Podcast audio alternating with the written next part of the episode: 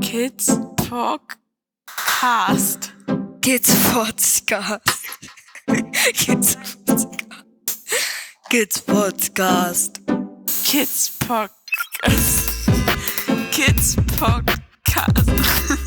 Kids Podcast. Kid Podcast. So. Hallo Sebastian. Hallo. Bekannt bist du, glaube ich, vielen Podcastern oder den Leuten, die Podcasts hören, als mh, Verschwörungspapst, Journalist, ähm, was noch? Obertroll? Oder Ach, hör mit Trollen auf. Da sind so nervige Kinder unterwegs. Aber ja, das ist, glaube ich, das, was die meisten kennen von mir und nicht mein Dayjob, nicht das, wovon ich eigentlich äh, lebe. Und genau über einen Teil deines Dayjobs möchte ich gerne mit, mich mit dir unterhalten, weil du bist auch Gutachter Genau. in der Jugendhilfe. Ja, in Familien, also beim, bei Gerichten, bei familienrechtlichen Fragestellungen. Da haben wir jetzt ja schon den ersten Teil. Also wer beauftragt dich? Gerichte. Genau, Gerichte beauftragen mich, also konkret tatsächlich die äh, Richter selbst direkt. Ne? Ähm, seltener ist es so, dass zum Beispiel irgendwie ein Verfahrensbeistand mich vorschlägt oder so. Ähm, Besonderheit hatte ich ein, zweimal, da ich eben auch Polnisch spreche und auf Polnisch Begutachtung machen kann, dass mich das äh, Konsulat der Republik äh, Polen in Köln äh, vorgeschlagen hat, aber die eigentliche Beauftragung als äh, Sachverständiger, die kommt dann vom Vorsitzenden, also vom Richter. Wie wird man Gutachter? Das ist äh, gar nicht äh, so klar in Deutschland. Also grundsätzlich kann jeder Gutachter sein, der von einem Richter als Gutachter berufen wird. Das ist die ganz einfache Wahrheit. Äh, Zu der Zeit, wo ich studiert habe, gab es all diese Aufbauseminare und äh, Studienblöcke, die äh, das zum Ziel hatten. Die gab es gar nicht. Also eine, eine klare Fortbildung in dem Bereich. Es gibt mittlerweile den Fachpsychologen für Rechtspsychologie. Das ist ein äh, Titel, den der Berufsverband deutscher Psychologinnen und Psychologen nach einem, ich glaube, zweijährigen Curric- Curriculum vergibt. Ähm, Im letzten Jahr kam eine Richtlinie raus zur Qualitätssicherung der Sachverständigen, nachdem es eine relativ desaströs ausgefallene Meta-Analyse gegeben hatte, die zeigte, dass eben auch äh, tatsächlich Heilpraktiker mitunter eingesetzt wurden als Gutachter. Und diese Qualitätsrichtlinie ähm, soll den äh, Richtern als äh, Handreiche gelten. Und da steht eben zum Beispiel sowas drinne wie äh, Fachkompetenz, wie idealerweise ein abgeschlossenes psychologisches äh, Studium. Das heißt, äh, das ist aber jetzt erst neu, diese Regelung. Genau, diese Regelung ist seit letztem Jahr davor, oder es ist eigentlich formal immer noch so, ein Richter kann als Sachverständigen, als psychologischen oder als Sachverständigen in einer familienrechtlichen Fragestellung die Person berufen, die er für befähigt hält. Wie kommen dann jetzt Richter auf dich? Ja, ich bin ja befähigt. Nein, okay. Ähm, das ist eine sehr spannende Frage, weil die sehr zentral für mich war, als wir uns in die Richtung ähm, orientiert haben. Denn die, die bundesdeutsche Rechtsprechung hat ja nicht darauf gewartet, dass ich jetzt endlich auftauche. Genau, äh, so, das ist ja ein Keimmarkt. So, eigentlich sind ja immer alle Märkte vergeben und auch das ist ja ein Markt, wo sich schon viele andere äh, tummeln. Und ähm, ich habe daraufhin tatsächlich aggressiv äh, Werbung gemacht. Aggressiv jetzt in Anführungsstrichen, denn bei Justiz verbieten sich natürlich einige Sachen, die du in der freien Wirtschaft an Werbung machen könntest. Äh, wir haben also schlicht, ich und eine Mitarbeiterin haben Klinken geputzt. Wir sind also äh, übers Land getingelt und haben da zunächst und bewusst die kleinen Gerichte aufgesucht, weil wir dachten, die werden meist von den großen Gutachterbüros äh, eher nicht so bedacht.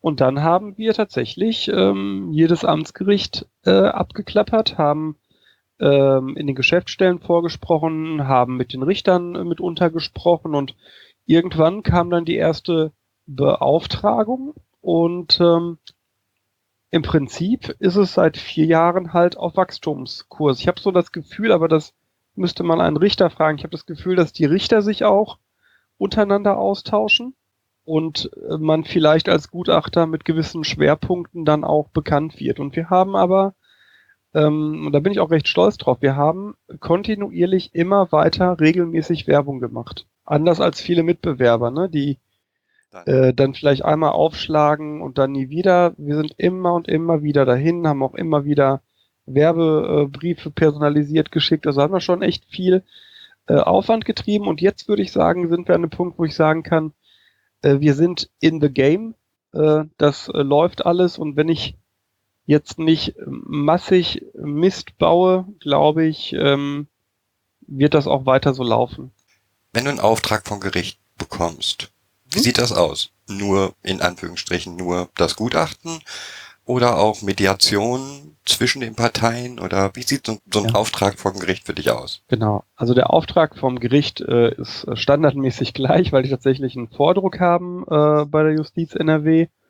Äh, ich überlege gerade, das war auch, ich habe einen Fall aus Hessen gehabt, da war das auch so. Also du kriegst die ähm, aktuelle Gerichtsakte, also das Aktenzeichen im gegenständlichen Verfahren, die kriegst du geschickt. Dann äh, zwei, zweieinhalbseitige äh, Belehrung oder Berufung, dass du jetzt eben beauftragt bist, in der äh, benannt ist, welche Frist du hast, wie viele Exemplare eingereicht werden müssen. Du wirst auf ein paar grundsätzliche Sachen ähm, verpflichtet, also dass du beispielsweise äh, mitteilen musst, wenn du dritte Personen da mit dem Gut ins Gutachten mit äh, reinnehmen möchtest, ähm, aus irgendwelchen Gründen, oder wenn du befangen bist, dass du das sofort mitteilen musst. Bei vielen Gerichten gibt's dann auch so eine Empfangsbekenntnis, also so ein Zettel, den du quasi dann ähm, unterschreibst, mit Datum versiehst und wichtig für alle, die in dem Bereich wollen, zurückfaxt. Das äh, primäre Kommunikationsmittel Genau, das war's, ja. das ist ganz wichtig. Das habe ich völlig unterschätzt am Anfang. Am Anfang haben wir den Fehler gemacht, Sachen per E-Mail zu versenden. Ähm, das führt in der doch eigentlich ganz gut funktionierenden Justizbürokratie zu Unmut, um das mal vorsichtig zu sagen. Also als Gutachter, genau wie als Rechtsanwalt, brauchst du ein Fax. Ich habe mal eine äh, Zeit lang Kopierer verkauft und das Wichtigste war in Anwaltskanzleien und Gericht Faxkarte. Genau, genau das so. Ähm, genau, das faxst du dann zurück. Und ja, dann ähm, in immer mehr, ähm, also du hast dann ja auch das Protokoll der letzten äh, nicht öffentlich, das sind bei mir eigentlich nicht, eigentlich sind bei mir immer nicht öffentliche Sitzungen, das Protokoll der letzten nicht öffentlichen Sitzungen dabei. Und da nimmt das zu, was du auch gerade benannt hast, dass der Sachverständige ähm, an einem lösungsorientierten Ansatz äh, mitwirken soll. Das heißt also, äh, immer häufiger erlebe ich, dass Vorsitzende eben nicht nur wollen, dass du äh, das Gutachten erstellst und dann ist egal, sondern dass du in diesem gutachterlichen Prozess ähm, versuchst, einen außergerichtlichen Vergleich zu erzielen. Wobei ich nicht weiß, ob es nicht sein kann, dass wir hier einen gewissen Ruf haben, der nämlich positiv ist, weil ich mich von Anfang an gefragt habe, was erwarten Richter? Und dazu gab es eine, eine Studie, ich bin ja auch immer so ein Studienfan, und die zeigte, dass Richter ähm, außergerichtliche Vereinbarungen äh, präferieren. Und wir sind sehr stolz darauf, dass wir über ein Drittel unserer Gutachten außergerichtlich und ohne Gutachten abschließen. Und das ist für die Richter natürlich ein, ein riesen Pluspunkt. Zum einen, weil sie Zeit sparen, zum anderen, weil sie unterm Strich eigentlich auch Geld sparen, aber und vor allem, und das ist für mich auch das Wichtigste, weil du dadurch meist stabilere Lösungen kriegst, als nach einem äh, Beschluss auf Grundlage eines Gutachtens. Ähm, was ich auch äh, zunächst nicht wusste, man kennt ja so den, den ähm, Gerichtsbarkeitsweg zum Beispiel aus dem Strafrecht. Da ist es so, irgendwann ist, ist der, der Straf- oder der, der Rechtsweg ausgeschöpft. Ne? Also stell dir vor, ähm, du wirst angeklagt wegen äh, schweren Raubes, dann ergeht eine Verurteilung, dann gehst du in die nächste Instanz und irgendwann äh, beim äh, BGH ist dann Schluss. So, und dann kannst du auch wegen derselben Sache nicht nochmal angeklagt werden. Im Familienrecht haben wir die Situation, ähm, die, glaube ich, alle zivilrechtlichen Sachen betrifft, aber ich bin kein Jurist, aber im Familienrecht in jedem Fall ist es so, dass du jeden Antrag beliebig oft stellen kannst. Und das erfolgt auch. Das heißt, gerade in den äh, Scheidungsfällen, also nehmen wir mal mh, Familie Müller hat zwei Kinder, die sind seit der Scheidung bei Frau Müller und Herr Müller will die beiden jetzt haben, stellt einen Antrag, gewinnt vor Gericht, die Kinder gehen zu ihm, dann kann Frau Müller sofort am nächsten Tag einen neuen Antrag stellen Und das ist zeitlich auch nicht limitiert. Und das ist das, was ich tatsächlich erlebe. Ich hatte heute noch einen, ähm, einen Schlichtungsversuch hier mit zwei Eltern in einer anderen Sache unternommen. Die stehen jetzt seit neun Jahren vor Gericht. De facto wegen derselben Sache. Lass uns mal ganz kurz genau da einsteigen. Was ist dein Empfinden? Ist das mehr strittige Personen oder Personen in strittigen Situationen? Wir haben zwei große Blöcke, die man unterscheiden kann. Das eine sind die Fälle Ehegatte oder Ehegatte ist schon falsch heutzutage. Kindeselternteil gegen Kindeselternteil. Und dann haben wir den großen, den anderen großen Block Jugendamt gegen Kindeseltern. Diese beiden Blöcke sind meines Erachtens grundsätzlich sehr klar getrennt auch inhaltlich zu beschreiben. Also während wir bei Kindeselternteil gegen Kindeselternteil oft eher Kleinkrieg haben, der auf verschiedenen Feldern geführt wird, von denen das Sorgerecht ein Feld ist, ist es bei den Jugendamts gegen Kindeselternsachen äh, das hier, was du gerade genannt hattest, äh, in schwierigen Situationen. Ne? Also da müssen wir, da, da musst du viel mehr sichten, um zu verstehen, was da eigentlich passiert ist. Bei den Kindeseltern kriegst du recht klare Blicke, die einander völlig widersprechen. Also die Kindeseltern äh, haben meist 180 Grad unterschiedliche Sichtweisen auf ihre Ehe, auf ihre Trennung, auf ihre Kinder, auf die Situation. Das ist unterm Strich, also es ist in der, in der, in der, in dem, was am Ende im Gutachten steht, schwieriger, aber auf den ersten Blick schneller grob zu erfassen als bei den Jugendamtsfällen, wo das Jugendamt etwas behauptet und die Familie alles abstreitet und dich nicht reingucken lässt. Das ist so vielleicht die, die beiden grundsätzlich unterschiedlich. Dann gibt's noch Sonderfälle, aber das ist so das, das Gros dessen, äh, was äh, die Gutachten hier ausmacht in unserem Bereich. Mich interessiert vor allen Dingen der zweite Teil, also Jugendamt gegen. Ja, in meinem Podcast geht es vor allen Dingen um fremduntergebrachte Kinder. Mhm. Und Mhm. ähm, ich sag mal, als Pflegeeltern, Erziehungsstelleneltern, was auch immer, trifft man halt auf Gutachter. Das ist gut. Ich kenne äh, Kolleginnen und Kollegen, die sich teilweise nicht die Mühe machen, mit den Pflegeeltern zu sprechen, was ich immer ganz schlimm finde. Das finde ich super schlimm, aber trotzdem ähm, für alle Pflegeeltern, mit denen ich gesprochen habe, ist es erstmal eine hui, schwierige Situation. Ja, da kommt wieder jemand, ähm, von dem weiß man nicht. Ist ja auch der Grund, warum ich diesen Podcast mit dem machen möchte. Ähm, Mhm. Dann lass uns doch mal drüber reden, wie du überhaupt an so einen Fall rangehst. Du bekommst jetzt von dem Richter den Auftrag. Das spricht, genau. Mhm. Ähm, welche Informationsquellen nutzt du? Genau, erst einmal die Fallakte, ne? Ganz Mhm. klassisch, dafür kriege ich sie ja zugeschickt, acker die durch und schreibe mir alle Prozessbeteiligten raus. Dann lass uns wirklich sagen, ab jetzt bleiben wir bei dem Fall äh, Eltern Ja. gegen Jugendamt, okay? Ja. Das glaube ich, dann, Ja. dann kann ich eine Einheitlichkeit beschreiben. Mhm. So, dann ist ja ähm, in der Mehrheit der Fälle, es ist immer so, ich bin da echt auch fast schon wie ein Jurist, ähm, hängt immer vom Einzelfall ab und so, aber in der Mehrheit der Fälle haben wir also eine Inobhutnahme gehabt. Das heißt also, ein Kind wurde aus der Herkunftsfamilie äh, rausgenommen, weil man eine äh, Kindeswohlgefährdung ähm, gesehen hat. So. Das heißt, ähm, und wurde dann irgendwo untergebracht, das Kind. Und die Eltern finden das entweder nicht gut, nicht mehr gut oder nicht so gut, wie es derzeit läuft. So, dann ist mein erster Weg in so einem Fall immer äh, der Weg zu den Eltern. Ich setze mich zunächst mit den Eltern zusammen, ähm, weil ich mir, also unvoreingenommen ist da schon, ähm, oder ich glaube schon, dass ich unvoreingenommen bin, aber natürlich kriegst du ein gewisses Blick aus, einen Blick aus der Akte. Weil auf die, aufgrund dieses Blickes oder aufgrund der Sachen, die in der Akte stehen, entwickelst du ja auch die äh, konkreten Fragestellungen und auch so einen Interviewleitfaden Mhm. für das Gespräch. Aber ich möchte auf jeden Fall immer zuerst mal die Eltern hören, wenn es geht.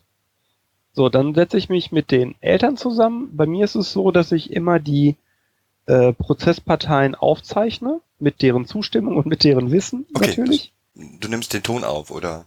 Ich nehme den Ton auf, Mhm. damit ähm, es werden auch alle Gespräche dann, die aufgenommen wurden, transkribiert, damit es im Gerichtssaal nie heißen kann, das habe ich nicht gesagt. Das finden übrigens viele Richter, die das erste Mal mich berufen, total seltsam, weil es kostet ja auch mehr. ähm, Aber ich habe noch nie die Situation gehabt, dass jemand vor Gericht mit der Aussage durchkam, habe ich nie gesagt. Weil ich dann sagen konnte, doch, gucken Sie mal, auf Seite so und so. Da steht's. Ja gut, ich habe das vielleicht gesagt, aber gemeint, so, ähm, ist natürlich ne, nicht gut aufrecht zu erhalten. Also ich nehme mit Wissen aller Beteiligten das Gespräch ähm, auf, rede erstmal mit den, äh, genau, rede erstmal mit den Eltern, würde mich danach ähm, an das, ähm, würde dann schauen, weil wir haben mh, bei familienrechtlichen Sachen oft ja auch noch Verfahrensbeistände und Vormunde drinne sitzen. Mhm.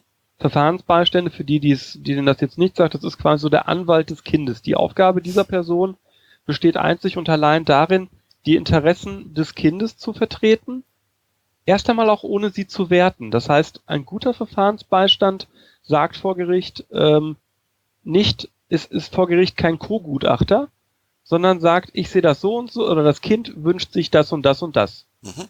Aus den und den Gründen. Und wenn er dann gefragt wird, sagt er, ob er das nachvollziehen kann oder nicht. So. Ähm, ich nehme erstmal Kontakt zu allen Beteiligten auf, also erstmal die Eltern. Dann würde ich mich mit dem, mit dem Jugendamt äh, zusammensetzen, ähm, da mit der fallführenden Kraft, also diejenige, die die in Obhutnahme meist begleitet hat. Das ist deswegen ein bisschen schwierig, weil ähm, die Jugendamtsstrukturen heutzutage sich sehr stark ändern. Es gibt Jugendämter, die mh, haben das ganz stark segmentiert. Also zum Beispiel das Jugendamt Gelsenkirchen hat eine unglaublich krasse Teilung, wer da was macht, sodass du dann in solchen Gesprächen direkt mit mehreren Personen sitzt. Ne, weil es jemand gibt, der den Fall bearbeitet bis zur Inobhutnahme, dann jemand, der ihn ab der Inobhutnahme bearbeitet. Und dann, wenn du ähm, zum Beispiel Umgangskontakte mit den äh, Eltern hast, gibt es dann ja oft in vielen Städten den Pflegekinderdienst, der dann ja auch eigentlich der Ansprechpartner für die Pflegefamilien äh, äh, ist, aber wiederum eigentlich sehr wenig sagen kann, wie es bei der Familie bei einer Obhutnahme war. Dann lasse ich mir von äh, auch noch von den vom Jugendamt äh, klassischerweise die Kontaktdaten geben. Zum einen von der meist schon immer eingesetzten SPFH, Sozialpädagogische Familienhilfe, sind in vielen Familien drin, in denen es dann leider doch zu einer Obhutnahme kommen muss. Ja, und dann von den Pflegefamilien. Und dann ähm, wäre in so einer Konstellation wahrscheinlich der äh, dritte Termin der Termin mit äh, Pflegefamilie ohne Kind. Ich möchte erstmal die, die Pflegefamilie kennenlernen, ähm, wobei da für mich, also soll sich jetzt nicht so böse anhören, wie es vielleicht jetzt äh, ankommt. Die Pflegefamilie ist für mich ein Instrument. Ich gehe bei diesem Instrument davon aus, dass es grundsätzlich erst einmal okay ist, wenn niemand was anderes behauptet. So, das ist, finde ich, eine, eine, finde ich, einen guten Ansatzpunkt und ich gehe davon aus, dass Pflegefamilien wissen, was sie tun und mir davon ausgehend berichten können, wie Kinder waren, als sie bei ihnen ankamen. Das möchte ich dann von denen wissen. Ich möchte von denen ähm, wissen, was sie alles bisher gemacht haben. Das ist vielleicht ein Punkt, der bei Pflegefamilien, jetzt wo ich das so sage, glaube ich, ab und zu doof rüberkommt. Also ich frage dann, ne, bei welchen Ärzten waren sie, wann waren sie da, warum waren sie da, was haben die gemacht, wo sind die Berichte, so. Das mache ich aber weniger, weil ich den Pflegeeltern nicht vertraue, sondern weil ich mich immer in so einem Gutachten wie so ein Eichhörnchen sehe, das ganz, ganz viele Nüsse sammelt, um am Ende dann zu gucken, äh, was für ein Nussbild ergibt sich davon. In aller Regel kann ich für mich jetzt sagen, habe ich mit, ich glaube, drei Viertel der Pflegefamilien gute Gespräche. Ich merke bei dem verbliebenen äh, Viertel, dass die am Anfang ja, Respekt, Angst, Unsicherheit, schlechte Vorerfahrungen, all sowas haben. Ich hatte eine Pflegemutter, die dann auch direkt schon ähm, einen vorbereiteten Zettel hatte, was sie mir alles sagen wollte und das Wort wörtlich so reingenommen haben wollte. Und ich dann dachte, naja, wenn, sie, wenn ich unser Gespräch aufzeichne, dann ist es ja drin. Das ist gut, weil sie behauptete das, ich kann das jetzt nicht prüfen, aber sie behauptete, dass eine Vorgutachterin ganz andere Sachen ins Gutachten reingeschrieben hat, als sie ihr äh, gesagt hat. Ja, dann kommt irgendwann der Punkt, äh, wo ich mich frage, brauche ich Interaktionsbeobachtung zwischen Kind und Eltern? Ich bin da kein großer Freund von, andere Kollegen sind das. Ich wege das immer ab, weil Interaktionsbeobachtung, also das sind ähm, systematisierte Beobachtung des Umgangs zwischen Kindern und Eltern. Mhm. Und ähm, der Nachteil dieser Dinge oder der Vorteil ist, es ist eine recht lebensechte Situation und die Forschung zeigt, dass man, auch wenn man das verfälscht, man in Interaktionsbeobachtungen keine Verhaltensweisen zeigt, die man sonst nicht zeigt, sondern wenn, dann die, die man zeigt in höherer Frequenz. Okay. So, das ist so, wie man einen Intelligenztest schlecht nach oben fälschen kann. So. Mhm. Der, der Nachteil von, Intellig äh, von Intelligenz, das von Interaktionsbeobachtungen ist, äh, dass sie mitunter für das Kind sehr belastend sein können, für die Eltern auch, und dass die ganze Situation natürlich erst einmal künstlich ist. Ja, das ist so der ganz grobe Ablauf. Und dann rede ich mit all den Leuten, die mir von einer der beiden Prozessparteien, oder sind keine Prozessparteien im Familienrecht, die mir von einem der beiden Antragssteller oder Antragsgegnern äh, benannt werden, mit denen ich reden soll, sofern ich sie als nicht eindeutig nicht neutral erlebe. Sage nicht befangen, ich sage als nicht eindeutig nicht neutral. Also wenn jemand sagt, reden Sie mal mit meiner Mutter darüber, ist das meist schwierig, weil Mütter natürlich dazu tendieren, eher primär eine positive Wahrnehmung ihrer Kinder zu haben. Ne? Aber, Aber klassischerweise Sch- Schulsozialarbeiter, Klassenlehrer, also Klassenlehrer sind total gern genommen, ähm, irgendwelche anderen Hilfskräfte, ja. Therapeuten. Falls es. Therapeuten, ja, wobei Therapeuten bei Jugendamtsfällen selten eine Rolle spielen, weil die Kinder halt nicht therapeutisch angebunden sind. Oder du Okay. meinst Therapeuten, wo die dann sind? Genau. Ach so, ja, die Kollegen, die niedergelassenen Kollegen, die zieren sich oft. Echt? Ich habe das nie so ganz verstanden, äh, mit, mit mir zu sprechen. Ähm, und meist bringt es nicht viel. Okay. Aber ja, ich spreche auch mit den Therapeutenkollegen. Eine Sache hast du jetzt gar nicht genannt, was in meinen Fällen immer vorgekommen ist. Du hast nicht mit dem Kind gesprochen. Doch, doch, habe ich doch gerade, äh, Okay. hab ich gesagt. Okay. dass ich das Kind kennenlerne, dann, also ich, ich versuche das Kind immer möglichst spät kennenzulernen, Mhm. ähm, weil ich das Kind so wenig wie möglich belasten möchte. Und all die Sachen, die ich zwischen den Erwachsenen ähm, unstrittig klären kann, die muss ich das Kind nicht fragen. Also wenn eine Mutter zum Beispiel in der Lage ist einzuräumen, dass sie ihr Kind über Monate geschlagen hat, dann muss ich das Kind nicht danach befragen. Deswegen, ähm, beim Kind ist es natürlich auch nochmal so, dass man sehr genau von Alter zu Alter, von individuellem Entwicklungsstand zu individuellem Entwicklungsstand unterscheiden muss. Ähm, ich rede nicht nur mit den Kindern, sondern ich mache eben eigentlich immer psychologische Testverfahren, auf jeden Fall auch mit den Eltern, aber eben auch mit den Kindern. Und dabei bevorzuge ich sogenannte nicht projektive Verfahren. Also bei mir müssen Kinder äh, keine Familien in Tieren zeichnen, sie müssen keine äh, Bäume zeichnen, sie müssen niemanden in irgendwelche Sachen verwandeln oder so, sondern sie müssen eigentlich Fragebögen ausfüllen. Mhm. In kindgerechter Form, da gibt es sehr viele spielerische äh, Versionen, keine Ahnung, wo dann so ein, ein Kaspar das Kind ermutigt, Sachen in irgendeinen Karton zu werfen oder so, oder die Chips äh, in Spardosen werfen müssen. Gibt es alles, ähm, funktioniert in der Regel ganz gut. Und ähm, vielleicht das auch noch, je älter natürlich das Kind ist, umso wichtiger wird der Kindeswille. Ähm, wobei der Kindeswille eindeutig limitiert wird durch eine äh, zu konkrete, zu erwartende Kindeswohlgefährdung. Wie kriegst du das Vertrauen des Kindes? Das halten alle immer für so ein Riesending, ne? Ja, in, Ähm, ich hab's so erlebt. Ich nie. Also ich, Okay. ich höre das immer, dass Leute dann, ja und wie und bla und blub und keine Ahnung, vielleicht liegt es daran, ich bin seit 99 in der Jugendhilfe tätig. Ich habe, das hört sich jetzt echt doof an, ne? aber ich habe noch nie erlebt, dass ein Kind konsequent bei mir dicht gemacht hat. Normalerweise erlebe ich Kinder so, dass wenn man auf sie zugeht und ihnen altersgerecht erklärt, warum man jetzt da ist. Da, da fängt schon an. Altersgerecht erklärt, warum man da ist. Ja, also so Grundschulkindern sage ich oft, du weißt, dass es, äh, dass es ein Gerichtsverfahren ja gibt, ne, dass geguckt werden soll, wo du leben sollst und ne, meist haben die auch schon mit dem Richter gesprochen, ne, eine Anhörung oder so, und dann sage ich, ja, weißt du, du kennst ja den Richter, das ist der so und so, der sieht so und so aus und das ist so, wenn Richter sich nicht sicher sind, was sie entscheiden sollen, dann können die jemanden um Rat fragen. Und ich bin so jemand, den die dann um Rat fragen und ich mache dann das, was der Richter zeitlich und so nicht kann. Ich renne dann zu allen anderen und rede mit denen und gebe dann ganz am Ende dem Richter äh, einen Ratschlag, was er tun könnte. Und deswegen bin ich jetzt hier. Das ist so, wie ich das, klar, Grundschulkinder, ne? Wenn die, wenn die 13, 14 sind, dann, dann wissen die ganz klar, äh, worum es geht. Natürlich musst du denen auch nicht alle Facetten von Sorgerecht oder so erklären. ähm, das, äh, wobei die teilweise das doch schon früher klar haben, als man glaubt. Also äh, Sorgerecht erkläre ich immer ähm, Kindern damit, es geht darum, wer was für dich entscheiden darf. Mhm.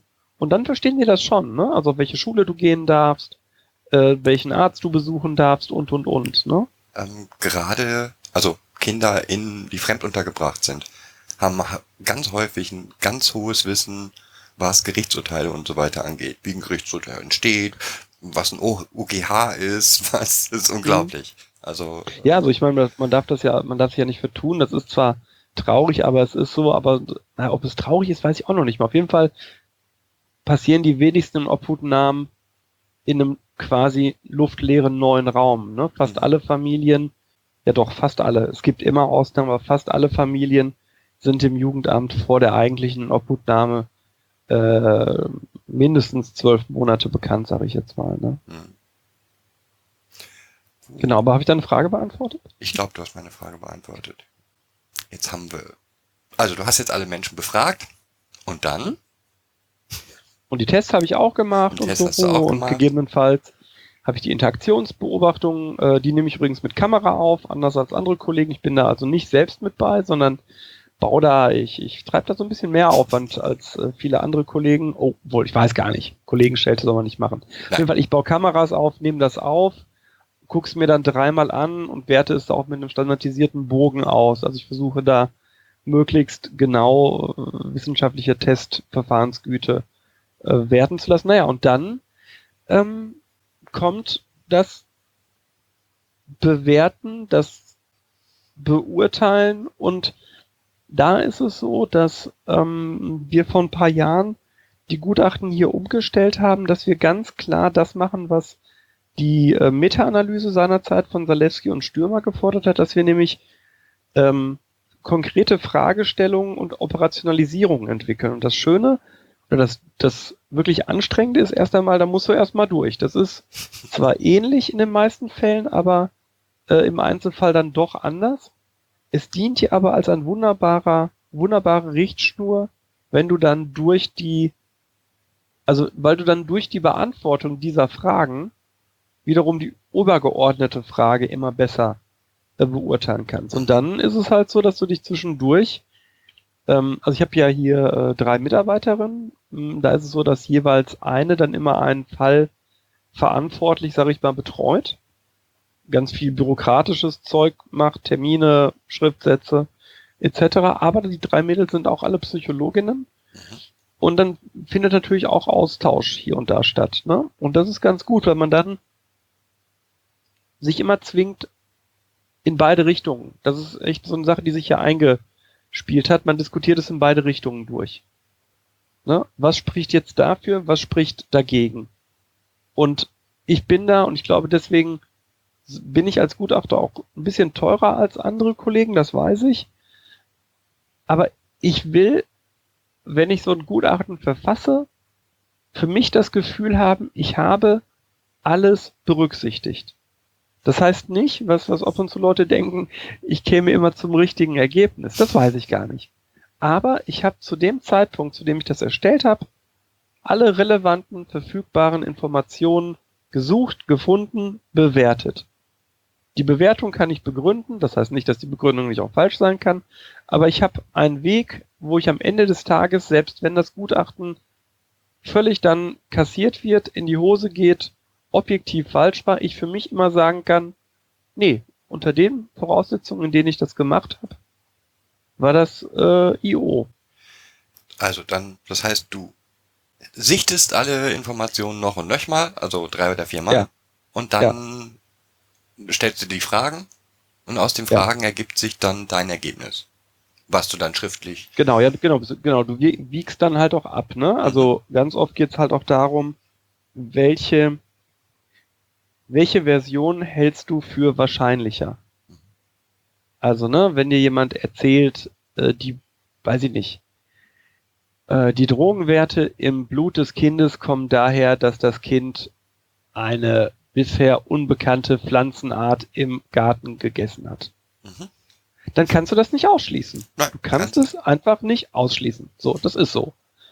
Du kannst aber überprüfen, ob das wahrscheinlicher ist oder ob es daran liegen kann, dass nach Angaben aller anderen die Mutter halt regelmäßig Drogen überall rumliegen hatte und das Kind diese Drogen gegessen hat.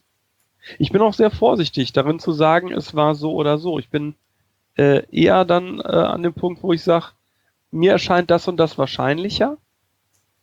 Ähm, ab und zu, wenn ich das weiß, kann ich aber auch klar sagen, das und das kann nicht in Übereinstimmung mit der Realität sein. Und da bin ich dann, da bin ich dann auch wirklich sehr kleinteilig. Äh, wir haben letztens hier in einem Fall, da ging es, äh, da hat jemand behauptet, dass er, wie war das denn, dass das Kokain in seinem Haaren über den Konsum anderer Lebensmittel als Kokain gekommen sei. Okay. Und ich bin dann wirklich jemand, weil ich, ich, weißt du, man hat ja schon Pferde vor Apotheken kotzen sehen. Ich habe dann wirklich gesucht und es gibt dazu tatsächlich Urteile, das war vom Verwaltungsgericht in äh, Bremen, das äh, mal festgestellt hat, äh, nein. Es sei denn, man würde eine Cola-Dose aus dem Jahr von 1932 finden und die trinken, dann wäre das dadurch erklärbar. Und ich schreibe dann auch sowas ins Gutachten rein, als Fußnote allerdings, dass das die einzig andere Erklärung wäre, dass ich das aber schlicht für sehr unwahrscheinlich halte. Denn beweisen kann ich es ja nicht. Nee, Ne? das stimmt. Dann, wie gesagt, ha- hast du, musst du dann dein Gutachten schreiben, das eigentliche Gutachten. Ja, Das, wie viele Seiten hat dann so ein, das, was du schreibst? ja, meine sind leider ein bisschen länger als die anderen. Ähm, wir sind hier so zwischen 80 und 120 Seiten. Und wer liest das? Ich hoffe, alle, die es in die Hand kriegen. also der, der Vorsitzende hoffe ich, dass der das komplett liest. Äh, die, die, also ich bin jetzt mal bei der männlichen Form, ne? Ich kann doch auch nur Alles die weibliche benutzen, aber wie auch immer. Äh, das ist also der Vorsitzende, die Rechtsvertretung sollten das lesen, die äh, Beteiligten selbst, äh, in unserem Fall jetzt eben auch die Jugendämter, äh, der Verfahrensbeistand natürlich. Ob das Kind das lesen soll, ist immer so eine Frage ähm, finde ich schwierig, hängt vom Alter des Kindes ab. Ich finde, ein ein 16-jähriges Kind kann ich sehr wohl ähm, damit ähm, ja, belasten, beauftragen, wie auch immer. Ich finde es aber schöner, wenn das, ähm, und das erlebe ich oft, wenn der Verfahrensbeistand das macht. Mhm. Dass der kommt und dann alleine im Vier-Augen-Gespräch dem Kind vermittelt, was im Gutachten steht. Na klar, bei, dem, bei einem Kindergartenkind, bei einem Grundschulkind, äh, würde ich das nicht empfehlen. Aber ich finde, vielleicht so, je wichtiger der Kindeswille im Gutachten auch genommen wird, umso mehr sollte man dem Kind von dem Gutachten äh, nahebringen. Mhm.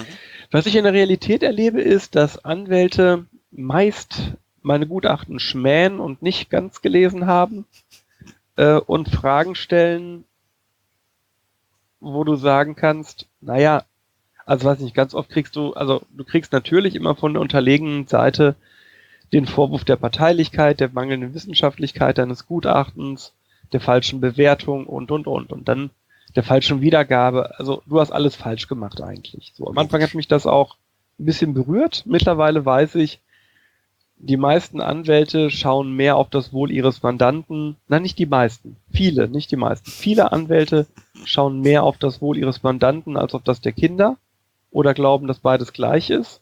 Aber nicht alle. Ich kenne sehr wohl auch sehr gute Anwälte und das ist eine relevante Menge von Anwälten. Das sind also keine Einzelfälle, die wirklich ihre Mandanten dann auch ermuntern, im Kindessinne zu entscheiden. Das gibt es äh, auch, weil es oft anders klingt.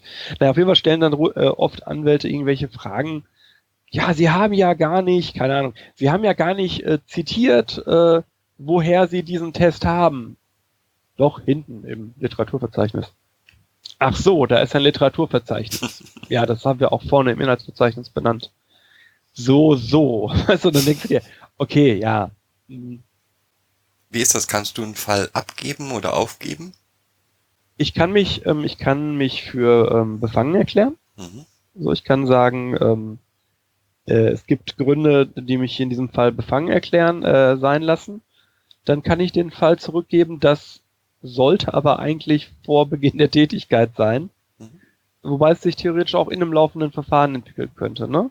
So, du stellst auf einmal fest, das ist dein Onkel in Wirklichkeit. Okay. Würde, Bei Befangenheit, ja.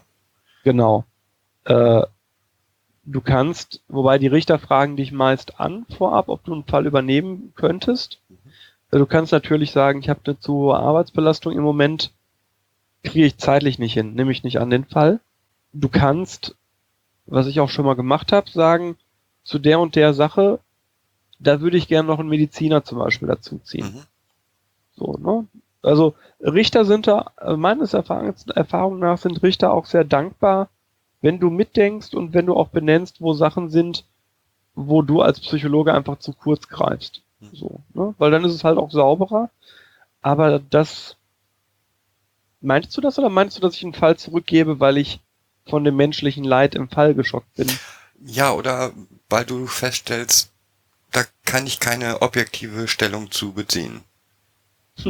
Das hatten wir tatsächlich in einem Fall. Mhm. Den habe ich aber nicht abgegeben. Das geht auch nicht in der so einfach. Okay. Da ging es aber, zwei Eltern standen gegeneinander vor Gericht. Und die waren beide toll. Also jetzt als Eltern. Also die waren menschlich toll, aber auch als Eltern. Mhm. Die haben sich auch nie gestritten. Die haben auch keine schmutzige Wäsche gewaschen miteinander. Äh, die hatten ein total tolles Kind. Und das Problem ist, er ist jetzt weit weggezogen, hier aus der Region weg, sie ist hier geblieben. Beide sagen, ich will das Kind. Wechselmodell scheidet aus. Zu wem soll das Kind? Schwer. Und da habe ich dann auch echt mal recherchiert, ähm, was man denn macht als Gutachter, wenn man keine objektiven Kriterien mehr findet. Mhm. Ähm, du sollst eigentlich trotzdem ein Gutachten abgeben. Also das, was äh, Marc Benecke an anderer Stelle in seinem Bereich kritisiert, du hast nicht das Recht, kein Gutachten abzugeben. Und zu sagen, kann ich nicht. In dem beschriebenen Fall war dann die, also die, äh, habe ich dann tatsächlich was glaube ich auch der Richterin nicht so gefallen hat auf den ersten Blick. Sie hat mir ja die Frage gestellt, welche Sorgerechts, nee, welche, welche Regelung der, äh, der elterlichen Sorge dient dem Wohl des betroffenen Kindes am besten? Das ist eine sehr weite Fragestellung, die eigentlich so nicht mehr gestellt werden soll, aber was viele noch machen. Und dann habe ich äh, reingeschrieben, die beste, äh, ich habe da echt lange mit mir gekämpft und dann haben wir am Ende reingeschrieben, dem Kindeswohl am dienlichsten ist, wenn beide Eltern in örtlicher Nähe zueinander wohnen bleiben und gemeinsam die Kind äh, die Sorge wahrnehmen. Das dient dem Kindeswohl am besten. Alles andere sind nachrangige Lösungen, die das kleinste Übel beinhalten. Und dann gab's halt ein, zwei kleine Punkte, die mehr für sie gesprochen haben als für ihn. Und er hat sich dann auch damit äh, ähm, äh, einverstanden erklärt, dass dann die das Kind bei äh, ihr verblieben ist. Okay, wie kriegst du, jetzt stell ich mir vor, du hast ein Gutachten abgegeben, die Entscheidung ist gefällt. Ähm, kann man sagen, in wie viel Fällen, wie viel Prozent der Fällen es ja im Sinne deines Gutachtens gefällt wird? Das Spannende ist, ähm, das interessiert mich nicht. Okay. Und ich gehe dem äh, meist auch nicht nach. Mittlerweile kennt man den einen oder anderen Vorsitzenden, erkennen ist auch falsch. Man kriegt eine Rückmeldung von dem einen oder anderen Vorsitzenden, weil man öfter mit dem zu tun hat und der dann sagt, ich habe übrigens in der Sache so und so entschieden. Es gibt auch Richter, die dir die, die Beschlüsse auch nach Abschluss des Gutachtens zuschicken. Aber was ich tatsächlich nie gemacht habe, auch wenn das viele Kollegen anders machen, das teilweise auch anders empfohlen wird, ich frage nie nach. Mhm. Weil für mich, ich weiß nicht, ob das nachvollziehbar ist, für mich endet der Fall in dem Moment, wo ich das Gutachten hier in die Post packe, die Rechnung an die Gerichtskasse schreibe, vielleicht noch die, die Verhandlung lau- gelaufen ist und dann ist, dann ist der Fall für mich wirklich weg. So, dann ähm, wird der Richter, es wird schon seinen Weg gehen. Was mich mittlerweile freut, ist, dass ich mitgekriegt habe, dass ich glaube, gegen vier meiner Gutachten ähm, beim Oberlandesgericht Beschwerde eingelegt wurde. Und ich bin tatsächlich ein bisschen stolz darauf, dass in allen vier Fällen das OLG gesagt hat, äh, nee, Beschwerde nicht zulässig, das Gutachten ist äh, von der Form her, darum geht's da ja hauptsächlich, äh, von Form und Struktur her einwandfrei. Okay. Dann muss ich dich auch nicht mehr fragen, wie du den, den Abstand zu der ganzen Situation hinkriegst. Also. Ähm, das, das Spannende ist tatsächlich, auch da wieder, das glauben viele ist immer das große Problem. Ähm, war es für mich nie. Auch da glaube ich, also meine Frau ist ja auch Sozialarbeiterin. Wir haben beide viel in der Jugendhilfe gearbeitet. Sie glaubt, dass wir abstumpfen. Ich glaube, dass wir professioneller werden. Vielleicht ist es dasselbe. Also ich merke, damit mich ein Fall mitnimmt, muss eine von zwei Sachen erfüllt sein. Entweder es muss wirklich massiv drüber sein, also richtig massiv. Ich hatte letztes Jahr einen Fall, da wurde äh, ein Mädchen über Wochen an einen Heizungskörper gekettet und lag in ihren Exkrementen, während sie dort dann auch äh, missbraucht wurde. Das fand ich schon krass, da habe ich drüber nachgedacht. Äh, also auch über, über das normale Maß hinaus. Mhm. Ähm, oder der Fall muss total nah an deiner eigenen Lebenswirklichkeit sein. Das ist sehr selten tatsächlich der Fall. Das ist, wenn zum Beispiel Ehepartner, die total bildungsaffin, nett und ähnlich wie du und deine Frau drauf seid, sich scheiden lassen. Und du das einfach schon irgendwie dir denken könntest, mein Gott, das könnten auch hier unsere Bekannten sein, die XY oder so, ne? Das sind echt, die Fälle sind formal, ne? Meist gar nicht schlimm. Da ist meist nie was gelaufen, wie, wie Schlagen, wie Missbrauch, wie irgendwas. Aber das sind die Fälle, über die man länger nachdenkt, weil sie näher an der eigenen Wirklichkeit sind. Die, das Gros meiner Fälle, also gerade was das Jugendamt angeht, ähm, da haben wir es mit, mit, ähm, mit Gewalt, sehr viel mit Drogen, äh, mit Drogenmissbrauch während der Schwangerschaft äh, zu tun. Das sind Szenarien, da weiß ich, also ich weiß natürlich, dass es für die Kinder scheiße ist, aber das ist nichts, was mich jetzt irgendwie emotional mitschwingen lässt. Übrigens, das ist wieder ein Punkt, von dem ich weiß, dass er bei Pflegefamilien oft richtig kacke rüberkommt von mir. Weil ich kein Gutachter bin, der, also viele Pflegefamilien wollen eigentlich von mir hören, das ist richtig schlimm, was die Eltern dem Kind angetan haben. Und das kriegen sie nie von mir. Wirklich nie. In keinem einzigen der Fälle. Kriegen sie nicht. Ist völlig in Ordnung. Ja, für dich. Aber für die meisten Pflegefamilien, die wollen eigentlich jetzt hören, dass Menschen sowas einem kleinen Kind antun. Und ähm, wenn dann so Fragen kommen, ja, was sagen sie denn? Und ich dann sage, ich sage da jetzt noch gar nichts zu. Ich, ich höre ihnen jetzt zu. Ich nehme wahr, ich nehme auf. Und wie ich das sehe, lesen sie dann im Gutachten. Aber ich werde ihnen jetzt hier nicht äh, so. Ich, ich glaube, oder ich weiß, das ist der Punkt, wo sich viele bei mir denken, was ein arrogantes Arschloch.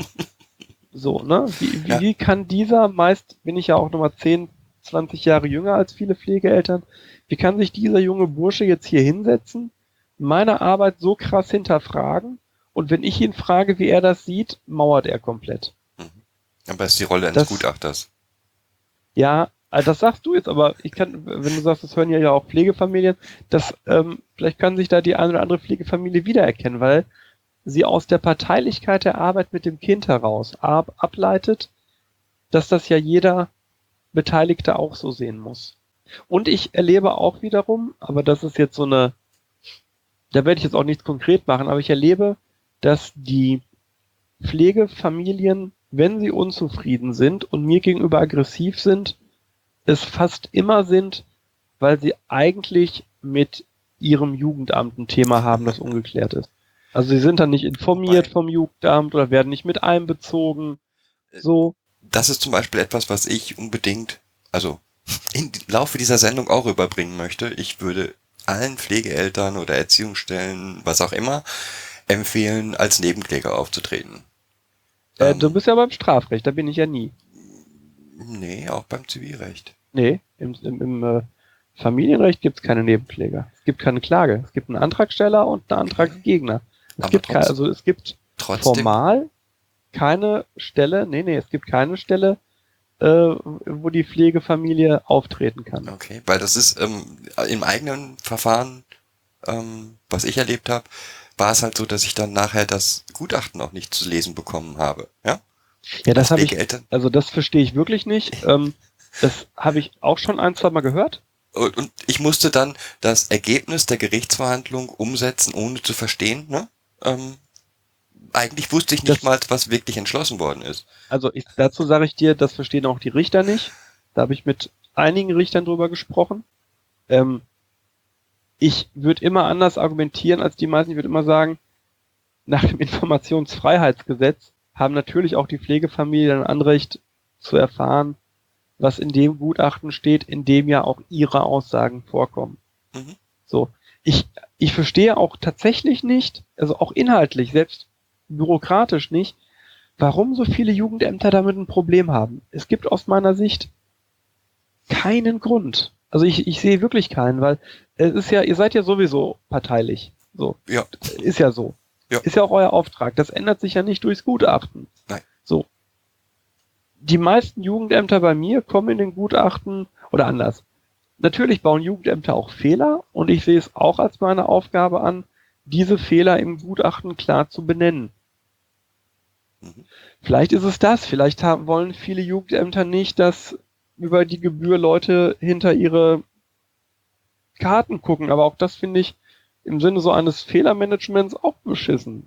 Ich verstehe es. Also Ich kann es auch nicht müsstest du mal verstehen. jemanden vom Jugendamt einladen, äh, ob der das begründen kann. Aber ähm, Kommt. Ich alles. es gab auch schon Fälle, wo ich dann den Richter gedrängt habe, weil ich wusste, das ist übrigens eine echt blöde Situation, wenn du mitbekommst, dass Berichte der Pflegefamilie vom Jugendamt gefiltert werden, bevor sie weitergehen.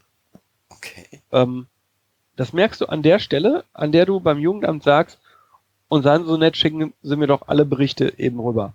Und wenn dann irgendwas kommt, was nicht Ja ist, dann mit an Sicherheit grenzender Wahrscheinlichkeit ist da was komisch. Dann kommen oft so Sachen wie, ja, ich muss noch mal klären, ob das datenschutzrechtlich zulässig ist. Was? Wir reden hier über ein Kindeswohlgefährdungsverfahren. Mhm. Sie haben den Antrag gestellt, eh, ich bin der Gutachter. Mhm. Was soll daran? Ja, dann müssen wir noch mal gucken, ob wir vielleicht Namen von Beteiligten rausschwärzen. Wen wollen Sie denn rausschwärzen? Ja, weiß ich nicht. Ja, außerdem sind denn wirklich alle Protokolle für Sie relevant? Ne, und dann sagst du, das Einzige, was du sagen kannst, weiß ich ja nicht. Weil ich kenne die Protokolle ja nicht. Wie soll ich das jetzt beurteilen? Und dann sitzt du dann im Zweifelsfall bei den Pflegefamilien und die sagen, ja, ich habe ja auch das und das in dem Bericht geschrieben. Dann fängst du als Gutachter oder fange ich als Gutachter hektisch an, in der Akte zu blättern, weil du dir denkst, scheiße, scheiße, scheiße, du hast diesen einen Schriftsatz übersehen, scheiße, scheiße, scheiße. Und dann stellst du fest, ich habe den gar nicht. Okay. Und das ist so eine Sache, die, ja, aber das, meine Erfahrung ist die, je kleiner, wo auch das ist im Pauschalen falsch, anders, sagen wir mal positiv, je größer die Stadt und je größer das Jugendamt, umso selbstsicherer treten die mit Informationsfrei und Weitergabe auf und umso weniger Problem haben die auch. Also es gibt hier äh, ein, zwei äh, Fachkräfte in Jugendämtern, die ich fachlich sehr schätze, die würden dir auch echt in so einem gutachterlichen Prozess sowas sagen wie, ja, ne, habe ich Scheiße gebaut. Ist jetzt passiert. Können Sie Ihre Gutachten schreiben? Ist ja auch so. Was machen wir jetzt, ist ja die Frage. Da komme ich tausendmal besser mit klar, als wenn du Leute hast, die dann rumlavieren, Halbwahrheiten behaupten. Und da kann ich auch vielleicht den Jugendamtsleuten, die hier zuhören, mal sagen, wenn ihr sowas macht, habt ihr ein ganz großes Problem beim Gutachter. Ich weiß dann nicht mehr, welche eurer Teile geschönt sind und welche nicht. So, das heißt, in dem Moment, wo jemand Fehler eingesteht und offen ist, ist es ja wahrscheinlicher, dass er auch im Rest die Wahrheit sagt, als wenn er insgesamt sich schönt. Okay. Ne? Das heißt, mit anderen Worten, von ähm, Pflegeeltern erwartest oder auch von den Eltern erwartest du eigentlich komplette Parteilichkeit, vom Jugendamt erwartest du aber zumindest Offenheit. Ich erwarte, äh, genau, ich hatte gerade einen Audiohänger. Du, äh, kannst du die Frage nochmal stellen? Also das, was du gefordert hast, gerade von dem Jugendamt, ist Offenheit und Klarheit. Ja, ich finde aber auch, dass das Jugendamt eine andere Funktion hat. Da bin ich wieder bei meiner Instrumentenaussage von vorhin als die Pflegefamilie. Die Pflegefamilie hat den Auftrag, das Kind bestmöglich zu versorgen und sich hinter dieses Kind zu stellen. Ich komme jetzt nicht mit diesem, als sei es sein eigenes, das ist Blödsinn in meiner, meiner Welt äh, der professionellen Jugendhilfe, aber äh, zumindest sich voll hinter das Kind zu stellen. Diesen Auftrag hat das Jugendamt nur eingeschränkt. Das Jugendamt muss sehr wohl auch reflektieren, ähm, wo sind die gesetzlichen Rahmen, wo sind die gesetzlichen Grenzen. Mhm. So, und ähm, deswegen erwarte ich von einer von einem Jugendamt mehr als von einer Pflegefamilie. Ich erwarte aber von allen, und da bin ich echt auch eigen, ich erwarte erstmal von allen, dass sie mir gegenüber offen sind. Ich kann das nicht haben, wenn, wenn ich merke, dass Leute bewusst mir weniger erzählen, als sie könnten. Weil ich mir jetzt mal denke, das kommt doch sowieso raus. Es dauert halt nur länger. Und bisher habe ich damit immer recht behalten. So, denn irgendwer, also die Leute belügen dich, wenn sie dich belügen, ja meist in den strittigen Fällen. Und in den strittigen Fällen ist es so, dass irgendwer irgendeine Quelle hat, die für oder gegen die eine oder andere Richtung spricht. Es macht also gar keinen Sinn, äh, da nicht mit offenen Karten zu spielen. Übrigens auch für die Eltern nicht. Also auch wenn Eltern hier mal zuhören sollten. Ähm, mein Tipp an, an Sie ist einfach, auch Sie, seien Sie offen und ehrlich. Ne? Wenn Sie eine scheiß Lebensphase hatten, dann erzählen Sie mir das. Dann erzählen Sie mir nicht, ich habe keine Ahnung, wie diese Drogen in meinen Urin gekommen sind. Ich habe keine Ahnung, warum alle sagen, ich hätte seit zwei Jahren bei jedem Elternkontakt betrunken gewirkt. Erzählen Sie mir sowas nicht. Das, das stimmt nicht meist. Okay. So. Finde ich einen hervorragenden Ab Aufruf zum Schluss. Herzlichen ja, Dank, vielleicht Sebastian. noch einen letzten ja, Aufruf. Gerne. Äh, äh ich möchte einen, letzten Aufruf noch loswerden dem Gutachter geht es tatsächlich um das Wohl des Kindes. Und das ist eine Sache, die alle Prozessbeteiligten auf dem Schirm haben sollten. Das heißt, wir sind nicht dafür da, parteilich für irgendwen anders zu sein, außer für das Kind. Ähm, und wir können unseren Job nur dann machen, wenn alle möglichst gut kooperieren, ähm, aber meinetwegen auch uns all die Fragen und Ängste stellen, die sie haben.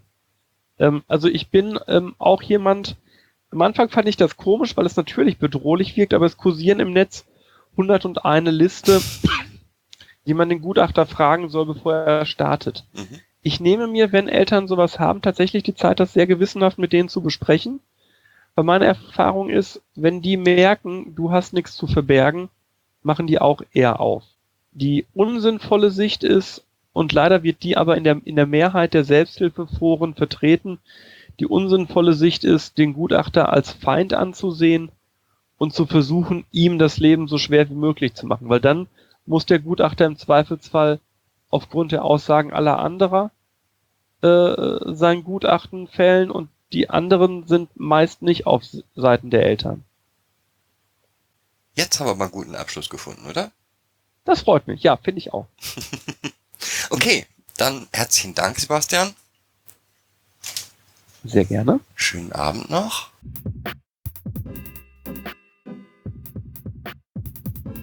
Das war eine weitere Folge Kids Podcast. Danke fürs Zuhören. Show Notes und die Möglichkeit zu Kommentaren unter kidspodcast.de. Anregungen, Ideen und Feedback per Mail an info at kidspodcast.de oder per Twitter an kids-pod.